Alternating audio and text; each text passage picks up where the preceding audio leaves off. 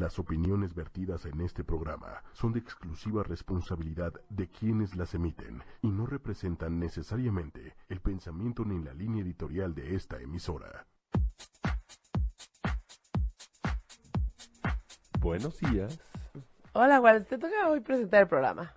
A mí me toca presentarle. A ti te toca presentarlo. Buenos días, Lili. Buenos días, Juan. Buenos días, Méndez. Bienvenidos a ocho y media.com. Nuestro programa de hoy, Administrando tus centavos. Darle un poco de información financiera y económica a las personas. Y de noticias, de lo que está pasando. Qué bonito lo presentaste, ¿eh? Siento que ya yo no sé qué hago presentándolo todos los jueves. Ah, bueno, lo pues que le puse un poco de glamour. Mucho, ¿eh? Muy bien. Oye, pues a ver, cuéntanos qué pasó en la semana. A ver, ¿qué pasó? Primero ayer, empecemos, empecemos por el día de ayer. ¿Ok? La Fed eh, tuvo su reunión y decidieron no aumentar las tasas de interés en Estados Unidos. Eso no era lo que esperábamos, ¿no? No, se esperaba que sí las subieran. De hecho, las van a subir dos o tres veces este año todavía. Sin embargo, eh, Trump está presionando un poco para que no suban las tasas, porque eso beneficia un poco la situación eh, que él quiere para Estados Unidos. ¿Qué es? Eh, a ver, el el- el que haya un poco de crecimiento, el que haya inversión. Eh, acuérdate que si tú subes las tasas, alientas el ahorro. En cambio, si no las subes, alientas la inversión. Él, lo- él es lo que quiere. Sí, claro, porque pedir un préstamo para poder construir un edificio, por ejemplo, te va a salir mucho más barato. Exactamente. Entonces él está apostando a eso y bueno, sí las van a subir, pero bueno, con cierto orden. Eh, La Fed, la verdad es que siempre actúan ordenadamente y bueno, lo van a seguir haciendo igual. En México no nos va a pegar. No, no, bueno, se supone que est- estábamos esperando en México que las subieran para automáticamente reaccionar y subirlas también.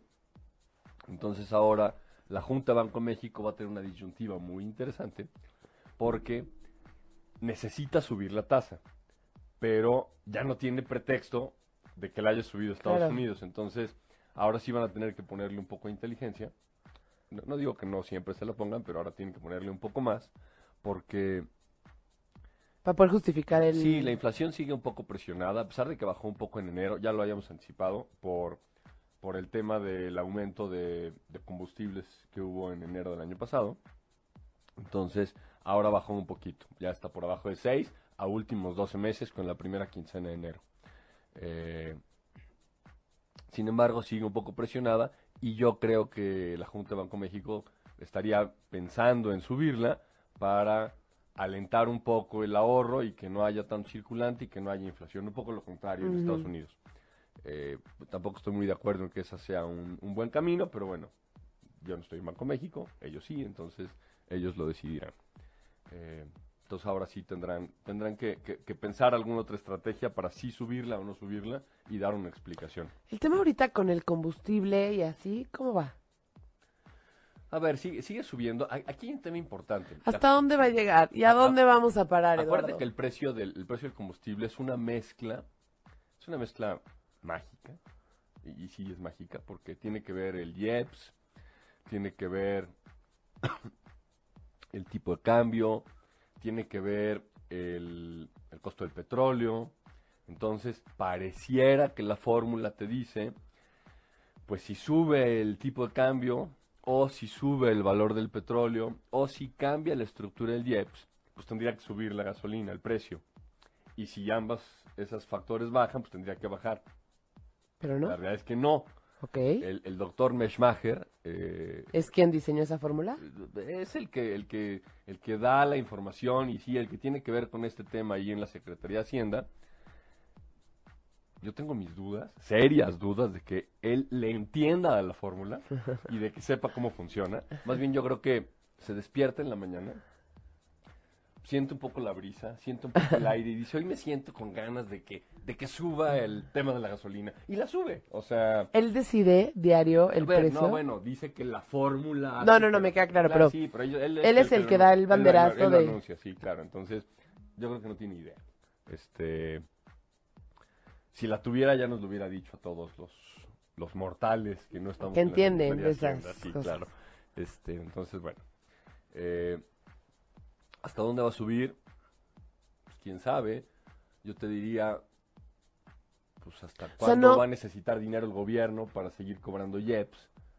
Este, porque en términos prácticos, la gasolina sale muchísimo más cara que en Estados Unidos. Pero a ver, no es como un círculo vicioso si justamente, supuestamente, la fórmula de la gasolina obedece a que si sube este el tipo de cambio va a subir y que pero no también afecta que si la gasolina está cara sube el tipo de cambio y suba la inflación. Claro, es un tema perverso. Es un tema perverso porque si suben los combustibles, suben un montón de cosas. Entonces, si suben un montón de cosas, sube la inflación. Y si sube la inflación, indirectamente presionas la economía y eso puede hacer que pueda subir el tipo de cambio. O sea, O sea, no es como un círculo Sí, sí, vicioso sí, sin es, es un- salida. Es un, tema complejo, es un tema complicado. La realidad es que, ya, ya lo hemos hablado, mientras el gobierno no le apueste a una fórmula que tenga que ver con una astringencia de gastos, a reducir el gasto público y aumentar la base tributaria, bajar los impuestos, les da miedo hacerlo. Y por ejemplo, el tema de las otras gasolineras. Las que no son Pemex. Sí, Aparte porque es esta fórmula obedece a, a Pemex. ¿o No, no, es una fórmula en general. Te, te- te ponen, esta fórmula te dice que este es el precio tope que tiene que tener la gasolina. Sin embargo, las gasolineras, como tú sabes, pueden cobrar más o menos por la gasolina. Es un tema ya de libre mercado. Ok. Eh, de hecho, ya habíamos comentado, sorprendentemente Pemex ya está haciendo marketing, está haciendo publicidad, porque ya se dio cuenta que las personas, sin importar si es más barato o más cara en las otras gasolineras, Van a querer comprar. van a querer comprarle a ellos y no a Pemex. Este, en algunos casos es más barato, entonces bueno, a Pemex le va a pegar. Le va a pegar en la parte comercial. ¿Cuándo? No, ya, ya ahorita está pasando con algunas gasolineras, pero le pegan la parte comercial, porque mucha de esta gasolina se la compran de todas maneras a Pemex. Mm, Entonces, bueno, pues también es un poco ahí como... de jugarle. Sí, hay algunas, algunas pocas que ya están comprando la gasolina en Estados Unidos directamente y la traen a México. Eventualmente, la gran mayoría la comprarán en otra parte o Pemex tendrá que doblar las manos. Eh, pero bueno, falta un poco todavía para eso. No, no, no va a ser pronto. Qué fuerte. Sí, y pues va a subir pues hasta donde tenga que subir. Es un tema este complejo. eh, no subirá tanto como la Bitcoin, pero, pero va a subir. Qué cañón. ¿Qué más, Eduardo? ¿Qué otra noticia tenemos? A ver, bueno, eh, en términos económicos creo que creo que eso es lo importante. Eh, el, el TLC tuvo su sexta ronda, su sexta ronda de negociación fue en Canadá, terminó hace un par de días. Eh, y esta vez no nos pegó mucho, ¿sí? No, bueno, no nos pegó porque ya se anticipaba. Hay, hay algunos temas que ya se han ido cerrando, pero la realidad es que los temas importantes, o los más importantes, no se van a cerrar. El gobierno de México ya sabíamos que estaba presionando porque se cerraran todos los temas antes de las elecciones. Yo creo que no se va a hacer. Trump incluso ya dijo que iban a flexibilizar un poco la negociación porque pues no tenía ningún sentido presionarla porque pues, iba a haber un cambio de gobierno en México. Es que mejor se esperaban y probablemente se iba a ir hasta el próximo año. ¿Por qué? Porque ya van a empezar en un par de meses las Claro. elecciones en México. Eligen al nuevo presidente y a su gabinete en julio. Y después vienen las elecciones intermedias en Estados Unidos en noviembre. Luego viene el cambio de gobierno en México. Y probablemente todo esto se concluirá por ahí como por febrero o marzo del 2019. Entonces, Y tiene sentido, ¿no? Lo sí, que no, tiene mucho sentido.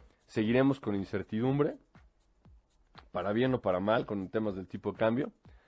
Pero por lo menos ya será un tema de que ya sabes, por lo menos esa variable la vas a brincar. El único tema de variable que habrá para el tipo de cambio será el tema de las elecciones. Yo veo, sigo viendo muy fuerte a López Obrador. Eh, lo, lo veo como, como un cuate, a ver, siempre, siempre en su línea, pero como un cuate disruptivo, como un cuate que viene como a sacudir al sistema. Eh, lo hemos hablado aquí también, no es un tema de Venezuela, ni Cuba, ni nada, no, no va por ahí. Este, ni él lo quiere, ni se lo van a permitir, ni Estados Unidos, ni el Congreso, ni nadie, o sea, y a poco, eh, aparte él tampoco lo quiere. Él quiere sacudir al sistema Y él quiere algo que yo creo que es saludable y que todos quieren, pero que no todos lo reconocen. Mayor igualdad. Acaba de salir, el INEGI no lo ha publicado, porque yo creo que le da miedo publicarlo, pero acaban de sacar, eh, de, de hacer un recálculo del índice de, ¿Pobreza? Sí, eh, sí es, es- es un índice de pobreza, pero tiene que ver con el gap que hay, con el, el- el margen La que hay, la brecha que hay entre, entre ricos y pobres. Eh, ¿Qué fue lo que hicieron?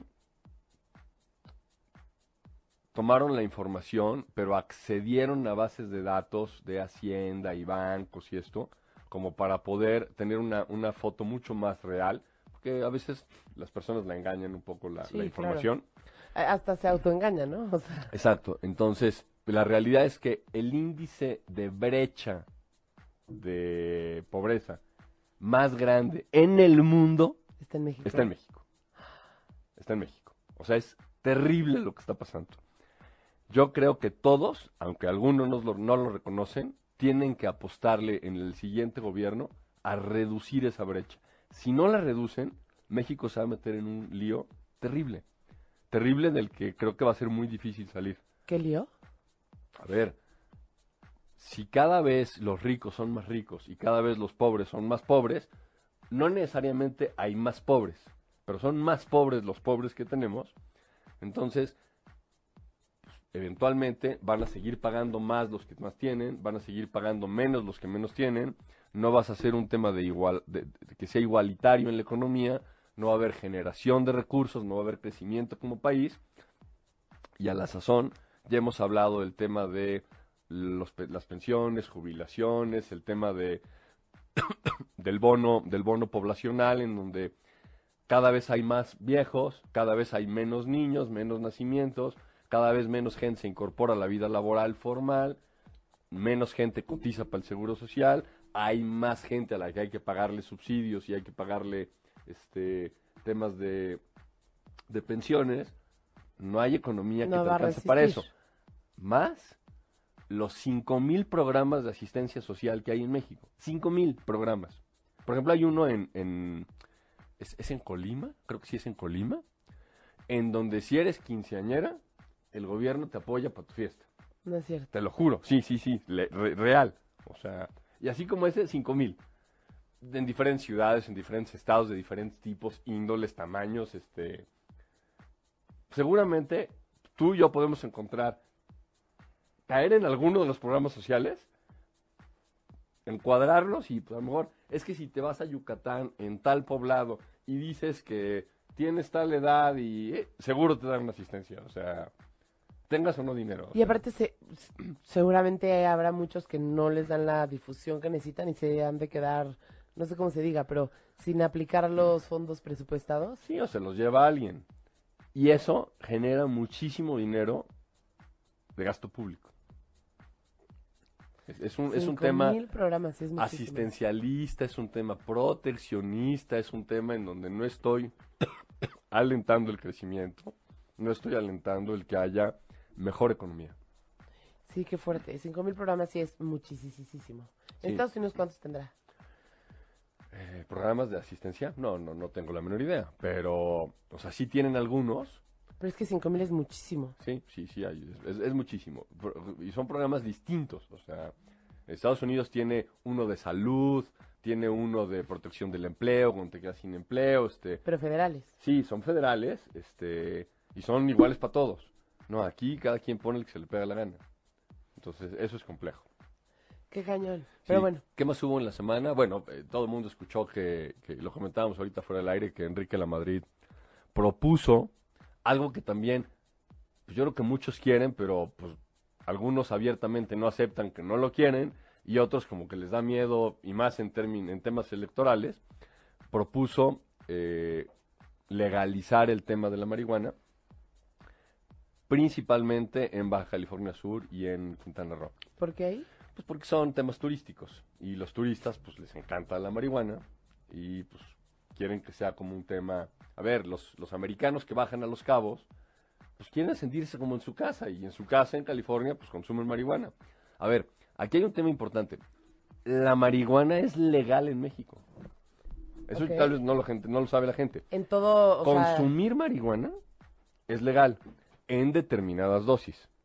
Tú puedes tener un cigarro de marihuana contigo o dos, fumártelo enfrente de un policía si quieres. júralo. y Esto, no esto hacer- tiene mucha responsabilidad. No, no, no, no, no. No, es legal el consumo de marihuana en determinadas dosis. Ajá. Lo que está prohibido es la producción y la distribución. Eso está prohibido. Es como un poco absurdo. Pues no, o sea, porque yo puedo... O sea, te dejo consumirla, te- pero no te dejo comprarla. O sea, te dejo consumir un cigarrito. pero no te dejo comprarla. Bueno, pues es que por eso está mal hecho lo que hicieron. Lo que está proponiendo Enrique La Madrid es legalicemos todo. Legalicemos y controlemos con un tema de impuestos, como, es- como en Estados Unidos. La producción, la distribución y la comercialización de marihuana. Con eso te evitas el tema de los cárteles, te evitas el narcomenudeo, te evitas un montón de problemas. No creo que nada más sea un tema de Los Cabos y de Cancún. Yo creo que es un tema que tendría que ser en todo México. Eh, pero, pero ahí, bueno, comentábamos que el, el secretario de Salud, así como, como el, el que era el secretario de Educación, ¿te acuerdas? El de el de LEG. El Nuño, El de LEG. el de leer, el de Basir. Exacto. Este, el secretario de Salud dijo que, por supuesto que no, porque a él le preocupaba, él no estaba de acuerdo porque a él le preocupaba la salud de los mexicanos.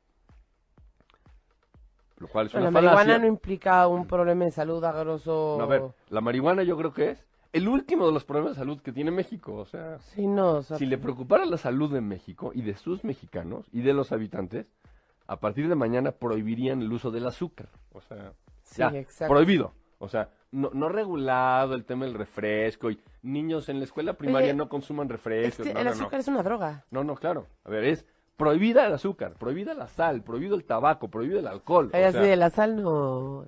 No, sea, pero bueno, sí, sí, o sea, tienes sí. razón. Es que hay una lista de cosas que te hacen más daño que la marihuana. O sea, Sí, no, y aparte, aparte la marihuana está demostrado que medicinalmente ayuda. sí, claro, hay mucha gente Así que como la. el alcohol, el vino tinto, médicamente, Sí. los cardiólogos dicen que una o dos copas en cada comida ayudan al funcionamiento sanguíneo y cardiovascular del cuerpo. No, y aparte tiene unos enzimas que hace que envejezcas mucho más lento. Claro, por supuesto, los antioxidantes. Y yo sigo al pie de la letra Ah. las indicaciones médicas. No lo notan, señores. Claro, a ver, los médicos nunca dijeron de qué tamaño debe ser la copa, ¿va? Entonces, bueno. puede Así igual una- se echándose un, un- florero, ya sabes, así. Una copa grande, o sea, claro. No, sí, pero está cañón porque mucha gente consume temas de marihuana que para el aceite y los ungüentos y los reumas, ¿no? Claro, por supuesto. Que para no sé qué. Mi Y- mamá lo hacía, se ponía tecitos de marihuana en las piernas porque le daba este reumatismo Ajá, y se lo ponía, Sí, mucha gente, mucha Sí, gente. claro. De hecho, a mí me regalaron un botecito para cuando me dolía la espalda. ¿ok? Y, o sea, mucha gente lo usa. O sea, esto que estoy tomando sí es moringa, ¿va? No, no, a mí lo que me dieron fue un botecito de aceite. Ah, ok. De- no, no se puede tomar, solo se, se unta. Ok, muy Oye, bien. ¿Y qué pasaría? O sea, sonó muy fácil lo que tú dijiste. Legalicemos la marihuana. Uh, ¿Qué pasaría con los cárteles? Pues bueno. No, no, no siento pasó, que sea tan fácil. pasó. El tema del alcohol era lo mismo. El tema del alcohol Ah, ¿En México también fue ilegal? era, era prohibido el tema del alcohol. ¿En México? Mm, Sí, creo que sí. En Estados Unidos seguro. Sí, eso lo. Creo que sí, una parte en México.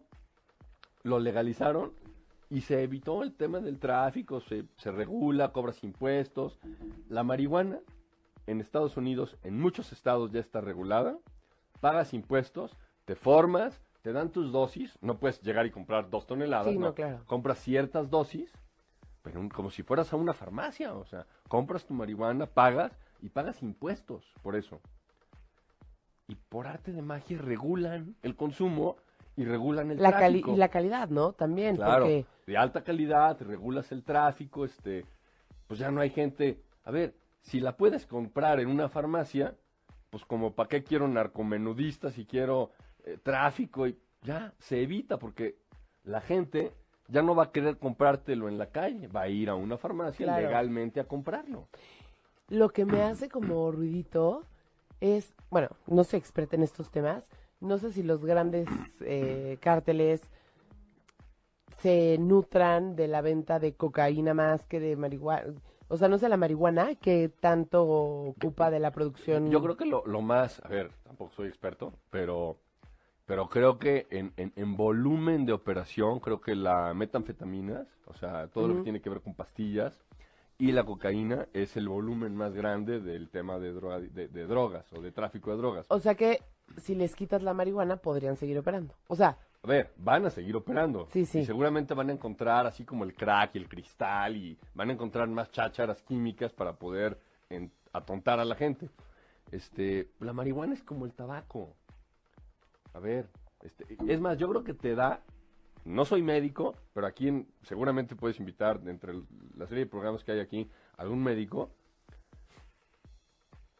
Yo creo que la marihuana tiene más temas benéficos a la salud que el tabaco. fíjate que tenemos un programa, ¿no, Méndez? De, con Humanamente, de, de los efectos, beneficios o contras o cómo era, ¿te acuerdas? De la marihuana. Y fíjate que también tiene muchos contras. Seguro, seguro los tiene. A ver, comer gancitos tiene contra, tomar Coca-Cola claro. tiene contra, o sea, todo. O sea, por ejemplo, que una persona menor, no recuerdo, no estoy segura si menor de 21 años o de 20 más años, consuma marihuana es algo delicado. Porque Claro. el cerebro todavía no ha madurado lo suficiente. También a los 40 y a los 50, ¿eh? Te pones tonto. No, sí, sí. A lo que voy es que si lo haces antes de que tu, el cerebro madure, Claro, te puede afectar. te puede afectar más en cuanto a que puedas tener como mayor predisposición a generar como algún tipo de adicción. Porque, o sea, las adicciones no necesariamente son eh, físicas, ¿no? O sea, por ejemplo, el tabaco, la nicotina es la droga más rápida del mundo. O sea, llega al cerebro y es súper, súper adictiva. A lo mejor la marihuana no, ¿no? Físicamente. Pero emocionalmente, cuando la gente lo usa como una fuga, Claro. es, es algo también este peligroso. Pero bueno, no somos psicólogos. Este, en términos económicos, ¿le convendría al país legalizarla? O sea, de que vayan a ganar dinero, yo creo que sí. Seguramente ganarían mucho dinero de impuestos. Muchísimo. Y podrían entonces bajar el combustible. Podrían bajar muchas cosas. La, la realidad es que eh, es- está manejada la economía de México, a ver, mal. Eh, seguramente por eso jamás me van a elegir como, como nada en el gobierno, ¿va? Méndez, me, le, nada. me le he pasado hablando mal de ellos toda la vida, pero este, pero yo creo que la manejan, la manejan mal, eh, o bien para sus intereses, porque está diseñado para que pues, todos ganen un montón de lana eh, de programas sociales, de los impuestos, de las construcciones, de los permisos, de las licencias, de, o sea, no hay, no hay camino, no hay trámite que no te pidan dinero para agilizarlo. No, no, y quisiera agregar algo a los trámites.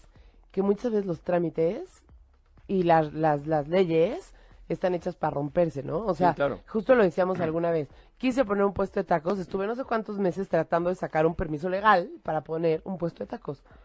Imposible. O sea, Pero si lo pones ilegal, va a llegar el inspector, le vas a dar 100 pesos y 5 tacos y se va a ir. Ya, resolviste el problema. O sea, sí.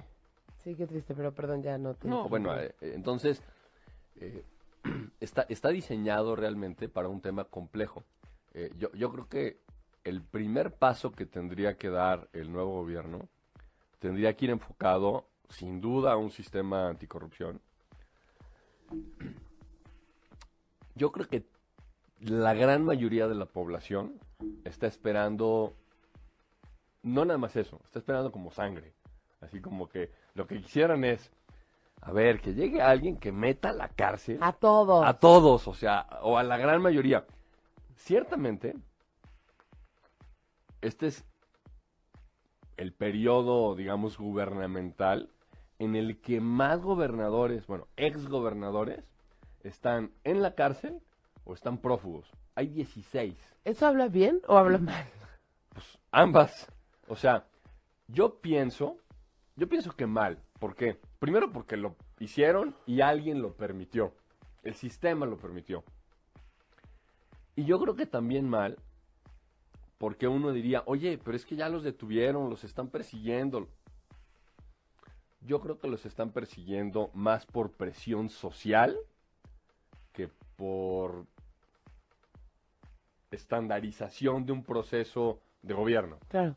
No, y no sé qué opines, pero alguna vez tuve una plática acerca de esto y el efecto de la impunidad es terrible. O sea, no solo es no lo atrapamos, es no lo atrapamos y entonces el índice de crímenes aumenta porque la gente se siente más a gusto, ya sabes. Entonces está muy cañón. Oye, ¿qué te... Dime, dime. No, dime. No, no, ya te vi aquí con el comentario. No, te iba a decir, a ver, no nada más la- el tema de la impunidad. Tú en la noche, sin importar en dónde estés, te encuentras un policía que se acerca a ti, te da miedo. No, bueno, yo en el día, en la noche, en el Sí, o sea, mediodía, o sea, o sea- sí tiemblo.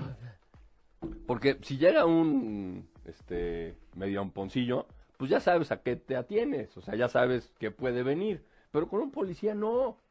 Ese es el tema grave. O sea, no puedes estar viviendo en un país en donde no confías en la autoridad. Sí, de hecho, en algún momento conocí a un cuate que estuvo trabajando en la policía y me decía que pues, o sea, todo el mundo lo sabe, ¿no? Solo que pues a veces te sorprende escucharlo de alguien cercano, que había como una mafia de secuestros de policías, ¿ya ¿sabes? O sea, dentro de los policías. Y pues sí, es cuando te da miedo, si es un policía, no, mejor me, me voy, y huyo, corro. Claro, sí. Oye, ¿qué te parece si nos vamos a una cancioncita? Me parece bien. ¿Te parece? Sí. Tú, Yo eres- digo- tú escógela. ¿Regresamos a lo mismo de siempre? Eh, mientras Méndez no se enoje, está bien. ¿Tú crees que lo pueda soportar Méndez? Bueno, ya pasó un tiempo, ¿no? Ya pasó, yo creo que ya es justo. Nos vamos a ir con esta canción. Eh, los que están en Facebook no nos van a escuchar. Bueno, más bien no van a escuchar la canción. Van a seguir escuchándonos, pero la pueden escuchar en ochomedia.com y también en Tuning Radio, que estamos eh, transmitiendo en vivo. Y es nuestra canción favorita del mundo mundial, la que nos hace despertarnos con una sonrisa y disfrutar todos los días. Ya la tenemos por ahí, ¿vendes? Adivinen cómo se llama. Es de una persona que ya se murió, Sí, qué mal. Ismael. La canción se llama Somewhere Over the Rainbow. Estábamos diciendo Dime. de los perros callejeros. Un costo terrible para el, para el país. Porque, bueno, todo lo que paga el gobierno de eso, pues va de los impuestos. Hay, hay, hay dos temas ahí feos que no, no me gustan. El primero, a ver, el gobierno tiene que gastar en recogerlos, eventualmente darles de comer, guardarlos y muchas veces los matan. La gran mayoría de las veces los matan. Creo que no nada más es un tema del gobierno hay una irresponsabilidad de las personas. ¿Por qué? Primero, muchas veces las personas compran o adquieren o desean una mascota y no tienen la habilidad, ni la paciencia, ni el tiempo, ni el conocimiento para cuidarla. Entonces, ¿para qué quieres una mascota? Tienes que darle de comer, tienes que sacarlo al baño, tienes que cuidarlo, tienes que jugar con él. Entonces se les hace muy sencillo, ahí no puedo, no quiero, no tengo tiempo, abro la puerta y que se vaya. O no los esterilizo adecuadamente y permito que se crucen y tengan camadas y camadas y camadas y camadas. Y entonces, pues, anuncian regalo gatos, regalo perros, regalo canarios, este, regalos animales por Y todos si te lados. va bien, ¿no? Porque Sí. si no los venden. Sí, sí, claro. Sí, a ver. Pero de todas maneras, llenan el mercado con un montón de animalitos. Muchos de ellos terminan en la calle. Entonces hay una corresponsabilidad Ay, qué fuerte, ¿no? de, de que las terminen personas. en la calle, o sea, cuando estaban ahí, nacieron en tu casa y que los sacas así a la calle, así de pues bye bye. Sí, claro. Hay una corresponsabilidad, por supuesto. Sí, y pues también podemos ayudar adoptando en lugar de comprando, porque a veces también pues luego queremos un comprar un perrito que pedigrí, no sé qué, y vamos a esas tiendas famosas que te dejan un perro con pedigrí en 30 mil pesos y luego pues te enteras que ese perrito es hijo, es mitad hijo de un callejero y entonces tampoco se dejen llevar, hay muchísimos animalitos hermosos en muchísimos albergues, personas que hacen labores maravillosas que pues podemos ir por uno de ellos en lugar de comprar, ¿no? Sí, ve, ¿tú ¿te acuerdas? Ahora yo adopté un gatito en el terremoto. Sí. Está bien grande, ¿En bien serio? grande está el gatito. ¿De qué tamaño? Pues ya es un gato grande, o sea. Y digo, y tiene meses todavía. Yo creo que habrá nacido en junio. en junio, así que tiene poquitos meses, siete meses tal vez, ocho. Y aquí está Crochet también, que también es adoptado, que ya le urge un bañito. Oye, Eduardo, pues fíjate que ya casi se está acabando el tiempo. Entonces, no sé si tengamos alguna otra noticia importante. No, not- noticias creo que ya dijimos las que había que comentar. Algo importante que decirle a la gente. A ver, yo creo que muchas cosas. Eh, La primera, viene una época complicada en México, viene una época de incertidumbre, eh, no nada más política, creo que económica también, porque lo- los actores políticos van a aprovechar cualquier artimaña y cualquier camino para poder conseguir votos, pero principalmente para poder garantizar su subsistencia. Este ya es un tema, no es un tema de bienestar de la población, no es un tema de bienestar del país, es un tema de subsistencia personal. Entonces eso es peligroso, porque pues, cuando está su futuro o su permanencia en medio, pues entonces pueden hacer cualquier barbaridad y media, ¿no? Para, para poder llegar a ese punto. Eh, yo le, yo le, le- le diría a las personas que tienen que estar muy atentas a lo que escuchan, muy atentas a lo que ven. Probablemente no es la mejor época como para hacer inversiones eh, inconscientes, como para, para hacer gastos como muy, muy importantes. Yo estaría con cautela. eh, dependiendo el cómo se maneje y el cómo avance el tema de las elecciones y de quién gane, el, dólar puede estar, el tipo de cambio puede estar desde 18 bajos hasta 24. Este, un tiempo, eventualmente regresaría otra vez a los niveles que tenemos. Pero, pero hay que estar muy pendientes de hacia dónde se van a ir moviendo las fichas en este, en este tablero, ¿no? Y bueno, quiero, quiero, antes de que sigamos, porque quisiera hacer ahí una anotación importante, quisiera saludar a El Escobar, a Sony, que siempre nos dice que recibe las, las noticias de nuestras transmisiones, que le encanta dar las opciones, opiniones, pero nunca ve el título de la plática. Muchas veces, lo que pasa es que muchas veces hablamos de las noticias de la semana, de qué es lo que está pasando, de cómo afecta económicamente, y pues así vamos. Pero bueno, habría que ponerle un título al, Sí, al programa. habría, habría que ponerle un título al programa, solo que a veces es un poco complicado abarcar todas las noticias. Y saludar a, a Lali también. Y lo que te quería decir, bueno, Sony nos dice, la gente no sabe estar consigo misma y eso es un gran problema para estar en pareja. Eso es referente a lo que decíamos hace rato, ¿no? Del tema de la pareja. Pero lo que quería decir acerca de lo, del tema que estás tocando es que sí es un, un momento importante cuando se vuelve un tema de subsistencia personal, porque además de todo lo que pueden llegar a ser las personas que están en una posición de poder, también las personas que votan, los, o sea, los ciudadanos, de cierta manera también estamos en una, en una posición de poder porque podemos decidir el rumbo del país. Y también si, si sentimos que queremos sobrevivir, podemos hacer cosas que no valen la pena, ¿no? O sea, a lo mejor no sé qué tan descarada sea el tema de la compra de votos, nunca lo he vivido. Muy descarado. O sea, literal, vota por mí te doy Sí, claro, por supuesto. Entonces, el punto es que igual no vale la pena, ¿no? O sea, no vale la pena, de verdad. Em, Enrareces el ambiente y, y, y las personas llega un momento que están esperando a ver quién les va a dar para ver por quién votan. ¿Quiénes van? Y el beneficio de tener un buen gobernante o, o- o alguien que tú crees que va a ser bueno para el país es mucho mayor que lo que te pudieran llegar a dar. Aparte, yo, yo te podría contar co- con los dedos de una mano tal vez a los políticos de México que después de haber estado en la vida política llevan una carrera profesional en la vida privada, honorable, bien hecha y pues, sin líos en la vida. La realidad es que la gran mayoría de los políticos, como no sabe hacer otra cosa, quiere seguir en la política todo el tiempo, porque su expertise es relaciones públicas, estar brincando de un lugar al otro, tratando de acomodar ciertas cosas, son muy conciliadores, muy negociadores, les gusta la farándula, les gusta aparecer en cámaras, les gusta dar entrevistas, de repente tienen un ego que no cabe en ninguna parte, buscan tratar de ganar partidas incluso cuando no pueden hacerlo. Esa es la vida política. y buscan muchas veces seguir ahí. Por eso es que les preocupa la permanencia, porque los dejas sin trabajo y después qué van a hacer. el riesgo es altísimo. O sea, vas a llegar a una entrevista de trabajo y me puede decir qué ha hecho en los últimos 20 años. Ah, sí, mira, fui diputado, fui senador, fui presidente municipal, fui síndico, no sé qué, este. Ah, ok, ¿qué sabe hacer? Eh, fui pre- este, presidente municipal. Claro, este, en el mejor de los casos, claro, a ver, estudié leyes o estudié ingeniería o estudié algo, pero nunca lo he ejercido. Entonces, ¿de qué te van a contratar? Ese es un tema complejo. En cambio, hay algunas personas, Pedro Aspe, por ejemplo, Guillermo Ortiz, Felipe Calderón, cuates que son estadistas, que están en posiciones, ahora el mismo Carstens, pues, salió de una posición aquí en Banco de México y se fue a una posición importantísima a nivel mundial.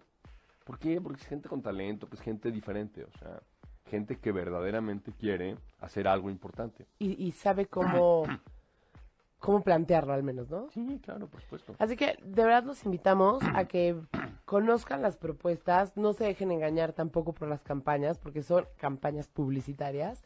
Conozcan las propuestas de la gente, sientan como lo que transmite cada uno y de verdad voten por quien crean que, que va a ser una diferencia. No porque les regale algo, porque pues las implicaciones son mucho más grandes. Y pues el tiempo se nos ha acabado, Eduardo. Vale. Este, muchas gracias por estar aquí, muchas gracias, Gracias por darnos como el update de las noticias económicas de la semana Nos vemos el próximo y nos vemos el próximo jueves. Cuídense, saludos a todos, buen día. Si te perdiste de algo o quieres volver a escuchar todo el programa, está disponible con su blog en ochoymedia.com. Y encuentra todos nuestros podcasts de todos nuestros programas en iTunes y Tuning Radio. Todos los programas de ochoymedia.com en la palma de tu mano.